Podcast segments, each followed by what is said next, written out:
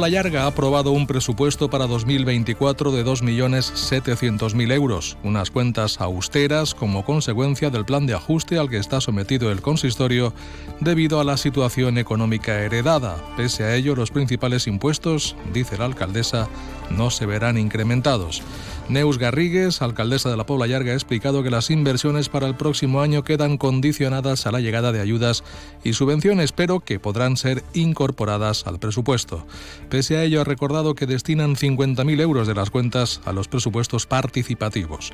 Por otra parte, en cuanto al pago de impuestos, tan solo se va a modificar ligeramente la ordenanza relativa a los vados, que no se tocaba desde hacía 10 años. En guany no sabien les subvencions que anaven a arribar, el fons de cooperació, si anava a arribar, quina quantitat. Sí que hem intentat fer uns pressupostos molt restrictius, pensant que bueno, si al final arriben més subvencions de les que pensem. Eh, eh, desitgem que sigui així, que s'arriben més subvencions, doncs anirem fent ampliacions del pressupost. No, no se puja cap impost, l'únic que s'ha fet serà una modificació de l'ordenança dels guals, que estava un poc desfasada. Entonces sí que s'ha pujat un poc, però ja t'he dit jo que el padró de guals en aquests moments no arriba a 20.000 euros. I fa 10 anys que no se tocava.